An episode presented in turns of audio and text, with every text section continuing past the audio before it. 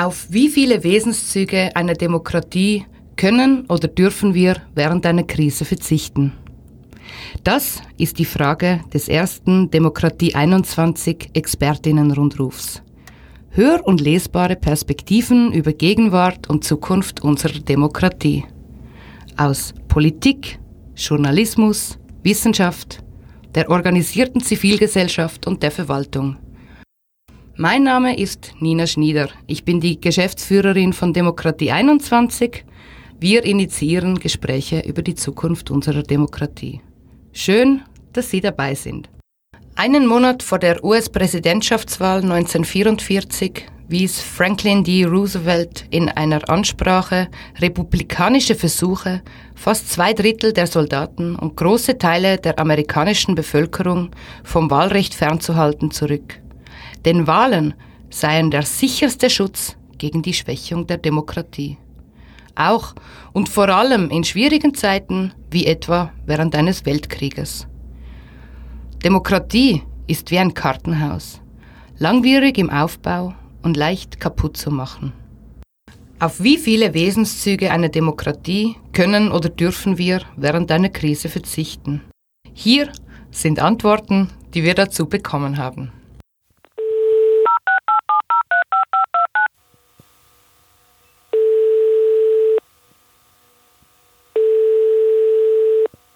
Mein Name ist Peter Busjäger, ich bin Direktor des Instituts für Föderalismus in Innsbruck und in Innsbruck an der Universität auch Professor im Institut für öffentliches Recht. Was die Frage betrifft, ich glaube, wir können eigentlich überhaupt auf keine Wesenszüge der Demokratie verzichten. Wir haben nur Demokratie als Gesamtes oder wir haben sie eben nicht. Und wir können weder auf bestimmte Aspekte der Demokratie verzichten, noch können wir sie einschränken. Was Demokratie allerdings muss, Demokratie muss flexibler sein, Demokratie muss auch schneller sein, es ist ganz klar, dass Entscheidungen in einer Krisensituation rasch getroffen werden müssen, aber das entbindet nicht von den Verpflichtungen, diese Demokratie abzusichern und jede Entscheidung muss demokratisch legitimiert sein. Tamara Ees, Demokratiewissenschaftlerin. Ich beobachte mit einiger Sorge die weitgehend kritiklose Hinnahme der Außerkraftsetzung unserer politischen Grundrechte. Wahlen sind verschoben, der Zugang zur Unterstützung von Volksbegehren ist erschwert und Demonstrationen werden pauschal untersagt. Während wir aber die Gemeinderatswahlen in der Steiermark und in Vorarlberg bald nachholen können und die Fristen für Volksbegehren bereits verlängert sind, trifft uns der unverhältnismäßige Eingriff in die Versammlungsfreiheit am stärksten. Denn unseren Protest, zum Beispiel gegen die Covid-19-Maßnahmengesetze, müssen wir jetzt kundtun. Er ist nicht aufschiebbar, nicht nachzuholen und daher jener Wesenszug der Demokratie, auf den wir in einer Krise nicht verzichten können. Außerdem handelt es sich bei der Versammlungsfreiheit um ein Menschenrecht. Das heißt, sie steht der gesamten Bevölkerung zu, nicht nur den Staatsbürgerinnen und Staatsbürgern, also nicht nur jenen, die auch an der Wahlurne ihre politische Meinung kundtun können, sondern allen, die hier leben. Als Menschenrecht ist die Versammlungsfreiheit besonders geschützt und Eingriffe in dieses Recht müssen auf parlamentarischen Gesetzen beruhen, nicht bloß auf Verordnungen oder Erlässen oder gar bloß auf einer Pressekonferenz von Regierungsmitgliedern. Die staatlichen Organe, insbesondere die Polizei, ist mit dem Schutz dieses demokratischen Grundrechts beauftragt. Die Versammlungsfreiheit ist demnach etwas, das die Republik zu gewährleisten hat, nicht etwas, das sie bloß gewährt. Der Unterschied ist wesentlich. Das deutsche Bundesverfassungsgericht entschied daher vergangene Woche in einem Eilverfahren, dass ein absolutes Versammlungsverbot unzulässig sei. Der österreichische Verfassungsgerichtshof wird wohl zum gleichen Ergebnis kommen, was den politischen Verantwortlichen aber auch wohl bewusst ist. Der schlampige Umgang mit unseren demokratischen Rechten oder gar die bewusste Inkaufnahme von Verfassungswidrigkeit wäre somit schon Grund genug für eine Demonstration. Mein Name ist Judith Kohlenberger und ich bin Kulturwissenschaftlerin am Institut für Sozialpolitik der WU Wien, wo ich zu Migration, Flucht und Integration forsche. Ich möchte auf einen Wesenszug der Demokratie eingehen, der zwar per Definition nicht unbedingt gegeben sein muss in dieser Staatsform, der aber allen modernen und vor allem allen westlich geprägten Demokratien innewohnt, nämlich die Rechtsstaatlichkeit. Und hier möchte ich äh, gerne einen Aspekt der Rechtsstaatlichkeit aufgreifen, der mich auch in meiner Forschung beschäftigt, nämlich die Garantie der Grundrechte jedes bzw. jeder Einzelnen gegenüber dem Staat. Aufgrund der aktuellen Situation scheinen mir dabei folgende besonders relevant zu sein. Das ist erstens ein gleichberechtigter Gesundheitszugang für alle. Gesundheit ist ein Menschenrecht und zwar unabhängig vom Alter, Geschlecht, Einkommen, Religion oder Aufenthaltsstatus. Jeder in Österreich lebende Mensch hat laut der Menschenrechtskonvention ein Recht auf das höchste erreichbare Maß an körperlicher und seelischer Gesundheit. Aus vielen Studien wissen wir aber, dass zum Beispiel Menschen mit Migrationshintergrund medizinische Leistungen wesentlich seltener in Anspruch nehmen als Menschen ohne Migrationshintergrund, weil eben Migrantinnen und Migranten mit zahlreichen Barrieren im Zugang zum Gesundheitssystem konfrontiert sind. Eine besonders prekäre Gruppe hier sind Menschen ohne Aufenthaltserlaubnis, da sie im Grunde durch das vorhandene soziale Netz fallen und ihr Menschenrecht auf Gesundheit dadurch nicht erfüllt wird. Und genau dieser Umstand steht ja in Italien auch im Verdacht, zu einer raschen Ausbreitung des Virus beigetragen zu haben. Ähm, Zehntausende undokumentierte chinesische Näherinnen, äh, die in den großen Modemetropolen des Landes tätig waren, hatten eben keine Versicherung. Sie konnten sich im Fall einer Erkrankung nicht testen und auch nicht behandeln lassen. Und sie haben aber in ihren engen Arbeitsstätten das Virus rasch weitergegeben. Und das zeigt meiner Meinung nach sehr deutlich, wie wichtig die Wahrung des Menschenrechts auf Gesundheit eben in Demokratien ist, wichtig nämlich für die gesamte Wohnbevölkerung, unabhängig vom Aufenthaltsstatus. Das zweite Grundrecht, das ich ganz kurz ansprechen möchte, ist der gleichberechtigte Zugang zu Bildung. Äh, wenn dieser Zugang so wie jetzt vor allem digital stattfindet, dann muss das eben für alle gelten und dadurch müssen auch entsprechende Voraussetzungen für alle geschaffen werden. Und das ist bis dato aber nicht passiert. Das Recht auf Bildung ist aufgrund der Schulschließungen für viele Kinder nicht gegeben. Darauf hat auch die UNESCO zuletzt in einer Aussendung hingewiesen. Und in Österreich ganz konkret sehen wir, dass bereits jetzt die Schere zwischen Kindern aus bildungsfernen und bildungsnahen Haushalten stärker aufgeht. Das betrifft wiederum Kinder und Jugendliche mit Migrationshintergrund ganz besonders. Sie haben in der jetzigen Situation oft gar keine Möglichkeit zum Deutsch sprechen und Deutsch üben. Ihre Eltern, die oft selbst nicht ausreichend Deutsch sprechen oder aber als Systemerhalter in Supermärkten oder in der Gebäudereinigung arbeiten müssen, können nur wenig helfen. In vielen Familien fehlt es auch an Laptops und am Internetzugang. Neben dieser Infrastruktur braucht es aber auch zielgruppengerichtete Unterstützung durch eine möglichst engmaschige Betreuung. Und ich glaube, für unsere Demokratie ist Bildung ein ganz, ganz wesentlicher Eckpfeiler, damit Kinder und Jugendliche eben zu mündigen Bürgerinnen und Bürgern heranwachsen können.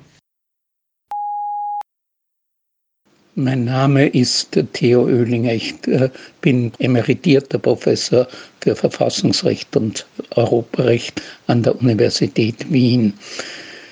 Zu Ihren Fragen. Äh, es stellt sich zunächst die Vorfrage, was sind überhaupt Wesenszüge einer Demokratie? Ich würde als ersten nennen äh, freie Wahlen in regelmäßigen Abständen. Natürlich kann man in einer Krise, wie sie derzeit besteht, über kurzfristige Verschiebungen solcher Wahlen diskutieren. Zweite, äh, zweiter Wesenszug äh, ist für mich äh, ein Parlament, das vor allem der Opposition äh, umfangreiche Kontrollmöglichkeiten gegenüber der Regierung einräumt. Äh, diese dürfen auch in einer Krise wie wir sie derzeit haben, nicht eingeschränkt werden. Und ein dritter ganz wesentliches Element einer Demokratie ist eine freie Presse. Die Möglichkeiten der Presse, die Regierung zu kontrollieren und zu ähm, Maßnahmen der Regierung zu diskutieren, dürfen in meinen Augen auf keinen Fall eingeschränkt werden. Das negative äh, Gegenbeispiel wäre Ungarn. Melanie Sully, um, Institute for Go Governance in Wien. Es ist völlig klar, dass derzeit die Demokratie, die Politik auch im Krisenmodus funktioniert. Wie können wir das sehen? Zum Beispiel in Großbritannien die Wahlen, Nachwahlen zum Parlament sind äh, für heuer zumindest äh, abgesagt. Die Londoner Bürgermeisterwahl äh, wird nächstes Jahr stattfinden, aber die Amtsperiode wird gekürzt von vier Jahren auf drei. Äh, das Parlament hat die wichtige Aufgabe, die Kontrolle der Regierung zu überprüfen, Fragen zu stellen, aber das ist schwierig. Es ist auch schwierig, äh, Abstimmungen zu halten. Äh, es kann eine elektronische äh, Abstimmungsanlage geben, aber auch dafür müssen die Abgeordneten im Gebäude sein. Also wir denken an eine Internet-Fernabstimmung, aber diese Technologie ist derzeit nicht entwickelt. Was immer das ist, die Demokratie muss Abstriche ähm, hinnehmen. Es kommt darauf an, was für eine Demokratie. Es gibt verschiedene Arten von Demokraten. Es gibt Liberaldemokraten, Demokraten und sie wollen weniger Staat haben. Es gibt konservative Demokraten und sie können äh, gern umgehen mit die staatliche Intervention. Alle Maßnahmen aber sollen befristet sein, damit wir ab und zu das überprüfen können. Und das ist das Wichtigste äh, für die Demokratie. Ich bin Heidi Glück, Politik- und Kommunikationsberaterin seit mehr als 25 Jahren. Die deutsche Bundeskanzlerin Angela Merkel sagt im Deutschen Bundestag, Corona sei eine demokratische Zumutung. Gemeint hat sie wohl Zumutung für unsere Demokratie, also die Herausforderung, wie weit staatlich verfügte Eingriffe in unsere Freiheits- und Grundrechte gerechtfertigt sind, mit dem Argument, uns Gesundheit, unsere Gesundheit mit fast allen Mitteln sicherzustellen.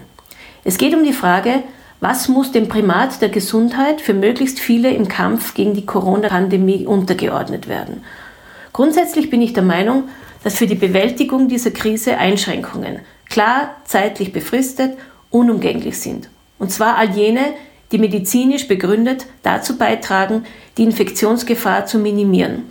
Also eingeschränkten Ausgang, Social Distancing und Maskenpflicht, um das Ansteckungspotenzial zu reduzieren.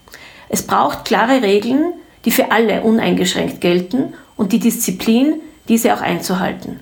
Das höhlt aus meiner Sicht die Demokratie eines Landes noch nicht aus. Eine Pandemie braucht eben diese Eigenverantwortung und die Solidarität für jene, die besonders gefährdet sind. Das Wesen unseres demokratischen Systems ist dann nicht gefährdet, wenn es eine begleitende Kontrolle zu den von der Regierung auf kurzem Weg beschlossenen Verordnungen oder Erlässen gibt. Die Wesenszüge einer Demokratie bleiben vor allem dann aufrecht, wenn die Vorgaben der Politik auf einem möglichst breiten Konsens aller relevanten politischen Entscheidungsträger nicht nur in der Regierung beruhen. Es braucht eine Balance zwischen dem Schutz besonders gefährdeter und möglichst viel Freiheit aller Menschen. Transparenz, öffentlicher Diskurs und schonungslose Analyse der Maßnahmen sind unverzichtbar. Jennifer Kickert, Abgeordnete der Grünen zum Wiener Gemeinderat und Landtag. Auf die Frage, auf wie viele Wesenszüge einer Demokratie wir verzichten dürfen während einer Krise, möchte ich antworten auf keine. Und es mag vielleicht eine semantische Spielerei sein, aber ich glaube, es ist ein Unterschied zwischen einem Verzicht auf ein Recht oder der Akzeptanz der Einschränkung. Wir akzeptieren im Moment wesentliche Einschränkungen unserer Freiheiten wie Bewegungsfreiheit, Reisefreiheit, Versammlungsfreiheit, aber auch in ganz, ganz starkem Maße Recht auf Erwerbsfreiheit und Erwerbsarbeit. Aber wir brauchen gleichzeitig eine Abwägung der Härte der Maßnahmen, eine politische Debatte über die Verhältnismäßigkeit dieser Maßnahmen und eine Debatte auch über ihre zeitliche Ausdehnung. Es ist zum Beispiel ein wesentlicher Unterschied zwischen einer Ausgangssperre und einer Kontaktbegrenzung im öffentlichen Raum. Ich finde, wir sollten bei allen Maßnahmen die Bürgerinnen als eigenverantwortliche Menschen ansprechen und sie eigenverantwortlich handeln lassen. Ähm, ein zweiter Punkt, auf den ich achten möchte, ist, dass das Verständnis für weniger privilegierte Personengruppen nicht verloren geht. Das heißt, ich glaube, die Demokratie ist kein Hindernis zur Bewältigung der Krise, sondern die Demokratie mit ihren unabhängigen Institutionen und der öffentlichen Debatte sind eine Grundvoraussetzung, um die bestehende Krise mit ihren Herausforderungen zu überstehen oder gemeinsam äh, zu überwinden. Ja, guten Tag, Karin Kneisel, freischaffend, Autorin, analysiere Energiepolitik und äh, danke Ihnen für die Einladung zum Thema, auf welche Wesenszüge der Demokratie können wir in Krisenzeiten verzichten. Da lautet meine Antwort auf keinen.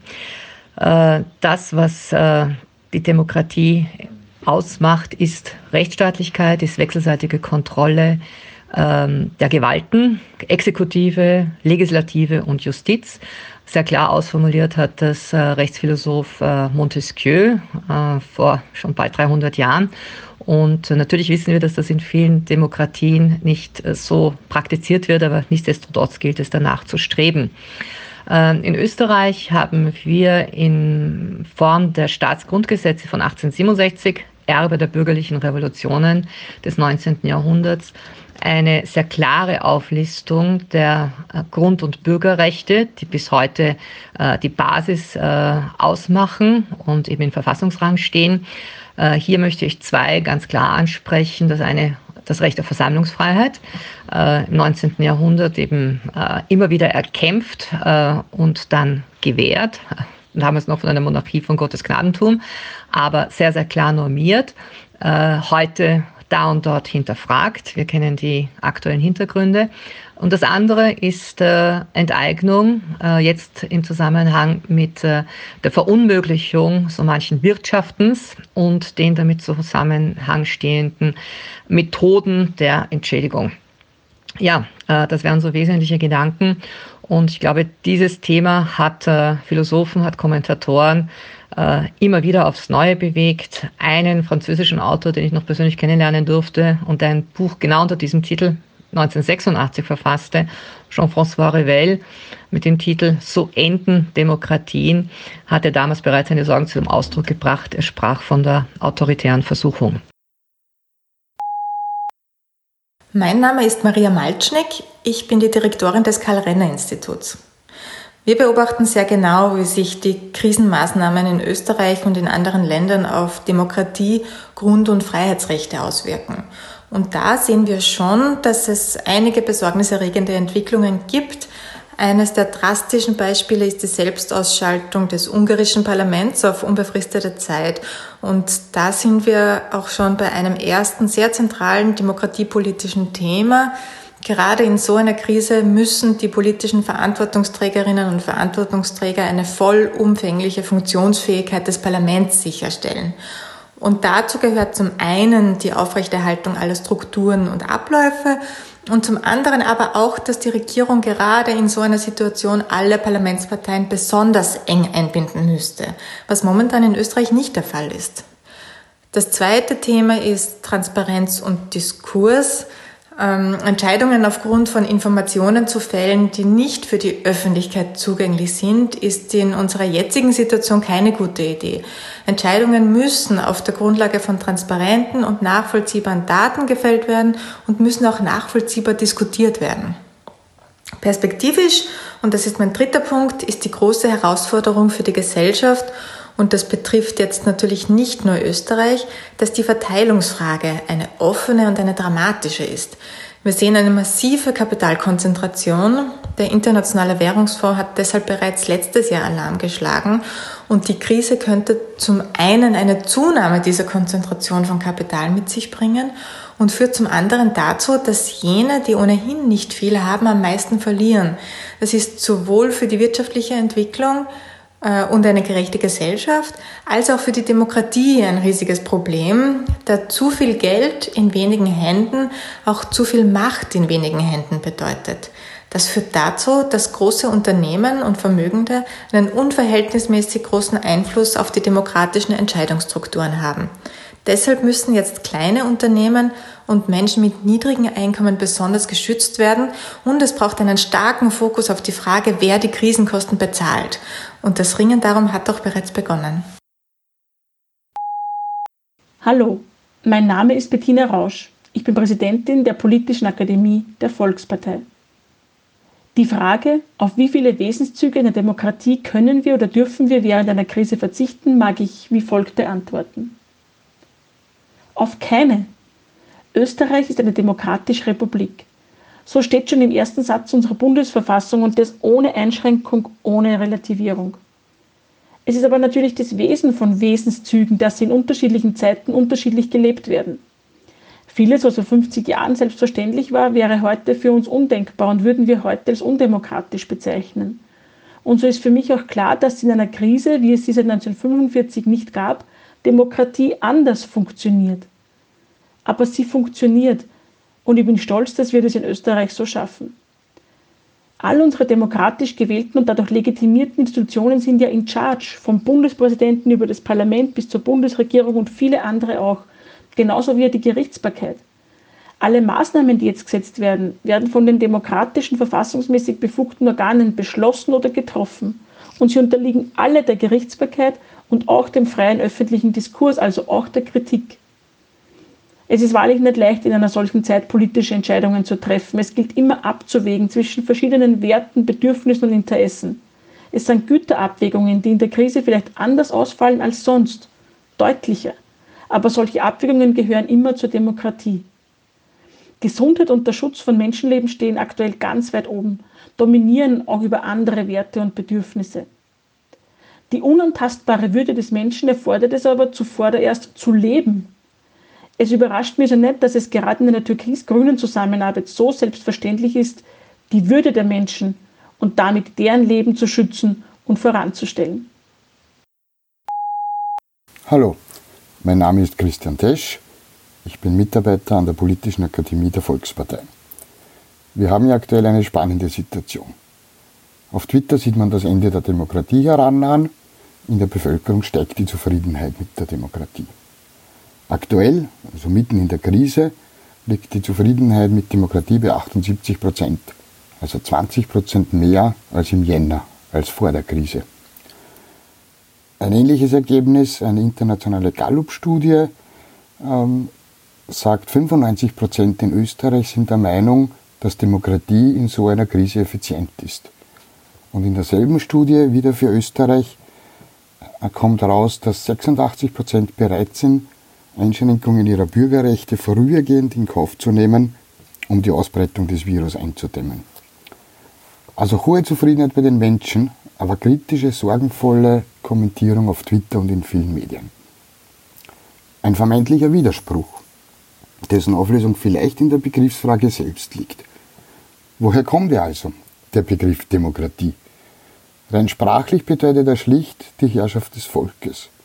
Historisch ist das auch die Entwicklung seit der Antike, seit Athen und Rom. In der modernen Zeit ist diese Volksherrschaft natürlich anders umgesetzt im System der repräsentativen Demokratie. Oder anders gesagt, politisches Handeln wird durch Wahl an Vertrauensleute delegiert, über deren Performance bei der nächsten Wahl wiederum entschieden wird. Das ist der Kern von Demokratie, auch in der Krise. Und in der Krise erwarten die Menschen eben, dass Gesundheit, dass das Leben Vorrang hat. Und man ist bereit, auf anderes zu verzichten. Vorübergehend natürlich nur. So gesehen löst sich der vermeintliche Widerspruch leicht auf. Und wir müssen auf gar keine Wesenszüge der Demokratie verzichten. Mein Name ist Botschafter Emil Brix und ich bin der Direktor der Diplomatischen Akademien und befasse mich seit langem mit Fragen der Zivilgesellschaft. Gerade in einer Krise wie der aktuellen dürfen wir auf keinen der Wesenszüge einer Demokratie äh, verzichten. Was aber Tatsache ist, dass das Dreiecksverhältnis Staat, Markt, Zivilgesellschaft in Zeiten des Ausnahmezustandes in Richtung Staat deutlich verschoben wird äh, und die Zeit für öffentliche Diskurse über Notmaßnahmen, aber auch für parteipolitische, ideologische Auseinandersetzungen ähm, geringer geworden ist. Das, was wir in der Demokratie an Pluralität verlangen, äh, ist nicht mehr in dem ausreichenden Maße gegeben. Ich denke, gerade deshalb äh, ist die Frage des äh, Verzichtens von Freiheitsrechten äh, von mehreren Prinzipien abhängig. Dort, wo Staat, der Staat handelt, muss er nachvollziehbar handeln, er muss verhältnismäßig handeln, er muss zeitlich begrenzt seine Maßnahmen setzen und er muss transparent handeln. Ähm, all diese Fragen sind Wesensmerkmale, die gerade in einer Krise wie der aktuellen äh, unverzichtbar sind. Äh, und mir scheint diese Frage der Unverzichtbarkeit dieser Prinzipien äh, wichtiger als die Frage, äh, wie viel wir an einzelnen Freiheitsrechten an wen abgeben und abtreten und wie die Umsetzung dieser Abtretung erfolgt. Ein Punkt noch, vielleicht der wesentlich ist, wir dürfen nicht darauf verzichten, dass das Zustandekommen äh, dieser Maßnahmen äh, in einem parlamentarisch abgesicherten und im Verfassungsrahmen stehenden Weise erfolgt. Mein Name ist Hermann Arnold, ich bin Demokratieunternehmer. Während einer Krise sind wir alle bereit, auf Rechte zu verzichten. Die Geschichte zeigt jedoch, dass die Einschränkungen dieser Rechte die Krisen meist sehr lange überleben und nur selten vollständig zurückgenommen werden. Aus diesem Grunde müssen wir sehr wachsam sein, dass wir keine wesentlichen Charaktereigenschaften der Demokratie aufgeben und dass wir Einschränkungen möglichst zeitlich begrenzt zugestehen und nicht ohne jegliche Begrenzung. Dies scheint in einer Krise sehr schwierig. Aus diesem Grunde müssen wir darauf bedacht sein, dass wir eine Rücknahme dieser Einschränkungen nach der Krise sehr vehement einfordern. Marion Breitschopf, Leitung der Transparenzplattform Meine Abgeordneten. Demokratie ist kein Kleidungsstück, das wir nach Belieben an oder ausziehen können. Besonders in Krisenzeiten müssen Handlungen und Maßnahmen, die in die Grundrechte der Bevölkerung eingreifen, transparent dargestellt und gut argumentiert werden. Sollte das Gesetz des schnellen Handelns das für kurze Zeit nicht ermöglichen, so muss dies unmittelbar danach erfolgen. Wenn die akute Krise zur chronischen wird, ist Transparenz das Gebot der Stunde. Verbunden mit einer verstärkten Einbindung der Zivilgesellschaft, der parlamentarischen Opposition, der Medien und der kritischen Öffentlichkeit generell. Daraus leiten sich aus unserer Sicht drei Forderungen ab. Einrichtung eines Covid-19-Ausschusses als Unterausschuss des Budgetausschusses für die begleitende und öffentliche Kontrolle der beschlossenen Milliardenhilfen für die Wirtschaft. Beiziehung von Expertinnen aus Wissenschaft und Zivilgesellschaft zur begleitenden Beratung der Regierung zu nichtmedizinischen Themen, zum Beispiel Armutsbekämpfung, Sozialpsychologie, Gewaltprävention, Politikwissenschaft, Frauenpolitik, Transparenzinitiativen, Datenschutz und ähnliche. Die Beistellung der Expertinnen muss transparent erfolgen, die Liste einsehbar sein. Die Ergebnisse dieser Beratungen, einschließlich abweichender Meinungen, müssen öffentlich werden. Veröffentlichung der wissenschaftlichen Grundlagen und Folgeabschätzung für diskutierte und tatsächlich beschlossene Maßnahmen.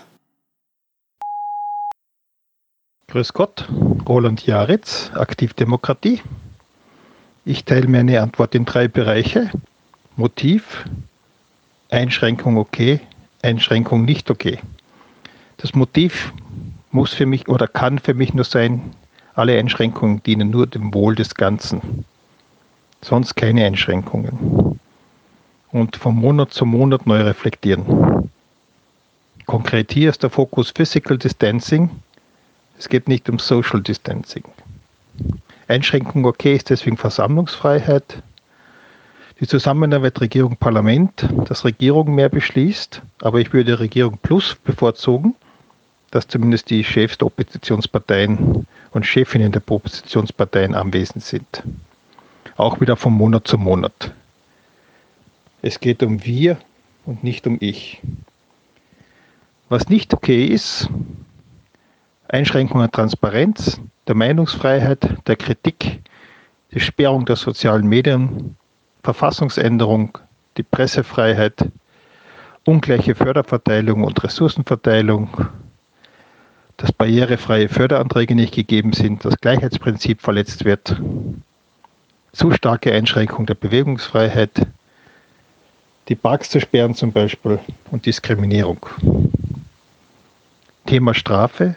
Für mich gilt Eigenverantwortung vor Strafe. Strafe hat hier keinen Platz. Wichtig ist aber noch Faktenklärung und dass wir mehr mit Fakten arbeiten und diversen Fakten arbeiten, dass die Medien gut recherchieren, wer weiß wirklich, was wirklich los ist. Und reflektieren müssen wir noch die Änderung des Epidemiegesetzes und die Unternehmensschließungen. Unternehmenseinschränkungen hätten vermutlich gereicht. Danke für den Impuls. Wiederhören. Mein Name ist Elmar Luger und ich bin Jugendkoordinator in der Stadt Dornbirn. Die Fragestellung, auf wie viele Wesenszüge der Demokratie wir in Krisenzeiten verzichten können, führt mich dazu, mir die wesentlichen Grundsätze einer Demokratie in Erinnerung zu rufen. Eine moderne Demokratie zeichnet sich dadurch aus, dass freie und gleiche Wahlen abgehalten werden, es geht um den Schutz von Minderheiten, die Akzeptanz einer Opposition, die Verfassungsmäßigkeit der im Parlament beschlossenen Gesetze und vor allem der Schutz von Grundrechten, Bürgerrechten und Menschenrechten. Nicht zu vergessen die Gewaltenteilung in Judikative, Exekutive und Legislative. Ich frage Sie ernsthaft, auf welche Wesenszüge wollen Sie nun in einer Krise verzichten? Ich sage ganz klar, auf gar keine. Warum? Lassen Sie es mich mit Gerhard Häfner, ehemaligem Abgeordneten zum Europaparlament sagen.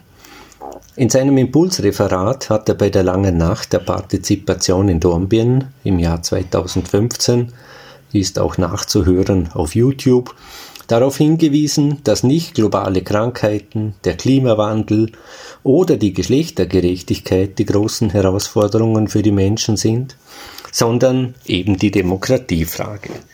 Denn die Demokratie regelt, wie wir gemeinsam diese Herausforderungen des gemeinsamen Lebens miteinander meistern und gestalten wollen. Die Demokratiefrage ist daher die Schlüsselfrage für alle anderen Fragen und inhaltlichen Herausforderungen. Die globalen, aber auch lokalen Fragen müssen demokratisch gelöst und gestaltet werden. Daher müssen wir als Zivilgesellschaft auch in der Krise darauf achten, dass die Demokratie nicht aus den Angeln gehoben wird. Negative Beispiele gibt es ja mehrere, bedauerlicherweise auch in der EU. Es lohnt sich, sich für die Demokratie einzusetzen, sich zu engagieren und besonders gegenüber den Mächtigen und Entscheidungseliten kritisch und würdigend zu sein. Denn ich halte es auch mit Winston Churchill, der von der Demokratie einst gesagt hat. Wenn es morgens früh an meiner Tür läutet und ich kann sicher sein, dass es der Milchmann ist, dann weiß ich, dass ich in einer Demokratie lebe. Also, passen wir gemeinsam auf unsere Demokratie auf. Mein Name ist Maximilian Rau und ich bin Mitglied von Ponto, dem Grassroots Think Tank für Europa- und Außenpolitik in Wien. Wir leben momentan in besonderen Zeiten. Die Pandemie und ihre Auswirkungen fordern unseren Alltag genauso heraus wie unsere Demokratie. Dabei bedeutet Demokratie nicht nur die Aufrechterhaltung von institutionellen Strukturen und Abläufen, sondern auch die gesellschaftliche Teilhabe an Diskursen und Veränderungsprozessen. Wir von Ponto sind der Überzeugung, dass die Bevölkerung in einer Demokratie während einer Krise gewisse Einschränkungen im Bereich der Versammlungs- und Bewegungsfreiheit in Kauf nehmen kann. Diese Einschränkungen gilt es allerdings auch gut zu kommunizieren und unter die Kontrolle einer unabhängigen Aufsicht zu stellen. Eine demokratisch gewählte Regierung muss diese Schritte den Bürgerinnen und Bürgern offen darlegen und auch eine Beendigung der Einschränkungen in Aussicht stellen. Mögliche Änderungen sollten nach Rücksprache mit unabhängigen Expertinnen und Experten in regelmäßigen Abständen verkündet werden. Wir finden zudem, dass allen Bürgerinnen und Bürgern besonderer Schutz gegen unverhältnismäßige Rechtsverletzungen während der Krise zustehen sollte. Denn ein demokratischer Staat zu sein, bedeutet Rechtsstaatlichkeit in jedem Fall zu garantieren. Hallo, mein Name ist Angelika Simmer-Wallinger. Ich bin Hochschullehrerin für mediale Gestaltung an der Fachhochschule Vorarlberg. Am Intermedia-Institut verfolgen wir natürlich die medialen Erscheinungsformen der Corona-Krise ganz genau.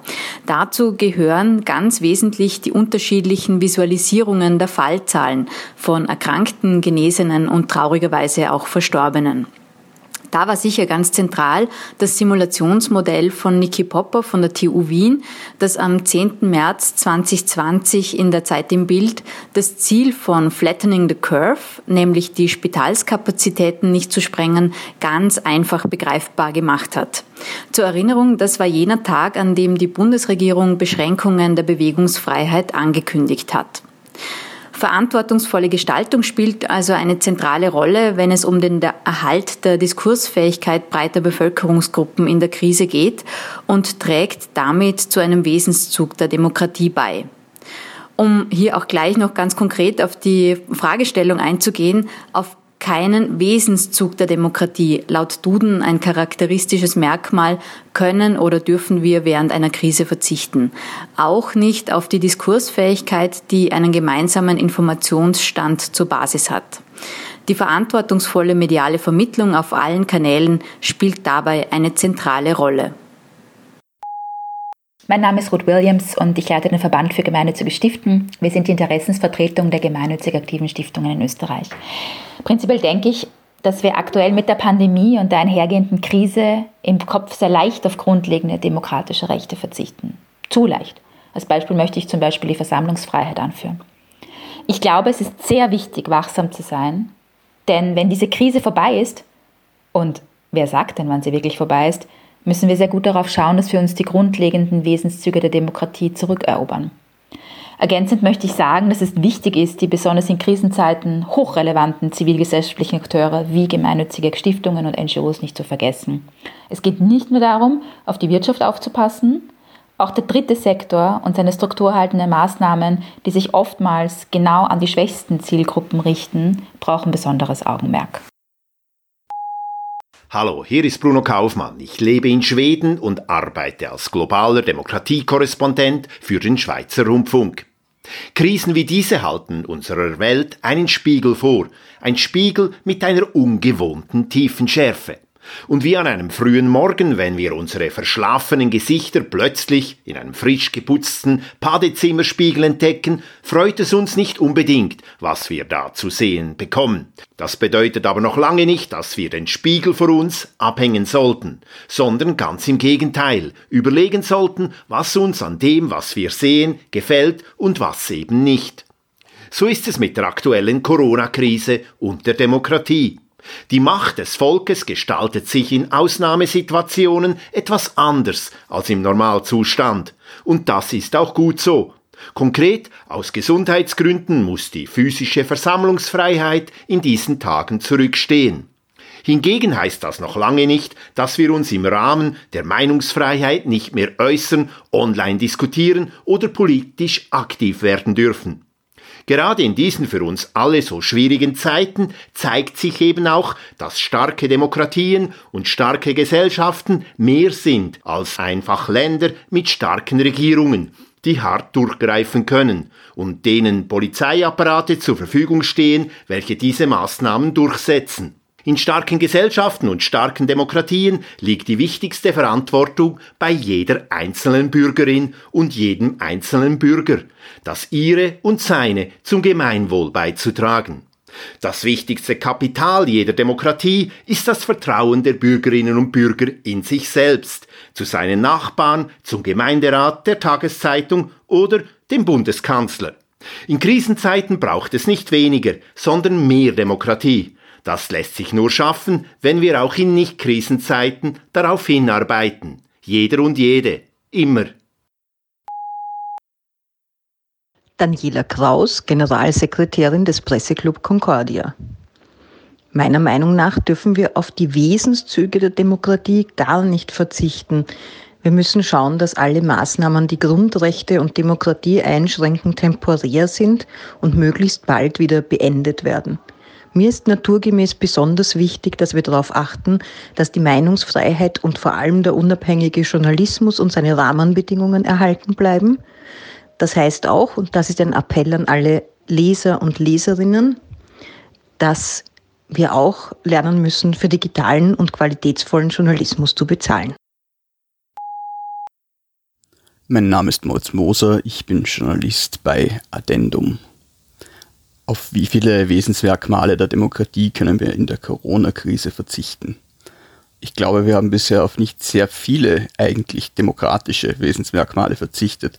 Es wurden zwei Gemeinderatswahlen verschoben. Das war es eigentlich auch schon. Ich meine, dass wenn man das liberale Grundprinzip der Bundesverfassung zur Demokratie dazuzählt, haben wir auf mehr verzichtet. Aber ist das Demokratie oder ist das schon sogenannter freiheitlicher Rechtsstaat? Ja, da gab es natürlich einige Einschränkungen. Ich glaube aber nicht, dass es so wichtig ist, auf wie viel man verzichtet, sondern für wie lange. Und das Ganze hat einen Horizont. Wir kennen ihn noch nicht unbedingt realpolitisch. Rechtlich ist es für die meisten Maßnahmen der Juni oder der Dezember. Und ich hoffe, dass es danach wieder eine alte Normalität geben wird und keine neue. Insofern verzichten wir jetzt auf Dinge, aber hoffentlich nicht für lang. Das war der erste Demokratie 21 Expertinnen-Rundruf. Gerne können Sie die Statements auch auf unserer Website demokratie21.at nachlesen. Eine Bitte. Teilen Sie diesen Expertinnen-Rundruf mit einem Menschen, der sich mit dieser oder einer ähnlichen Frage beschäftigt. Welche demokratiepolitische Frage beschäftigt Sie? Wir freuen uns, wenn Sie uns Anregungen für den nächsten Rundruf und auch gerne Feedback an die E-Mail-Adresse team.demokratie21.at schicken. Ich bedanke mich fürs Zuhören. Auf Wiederhören!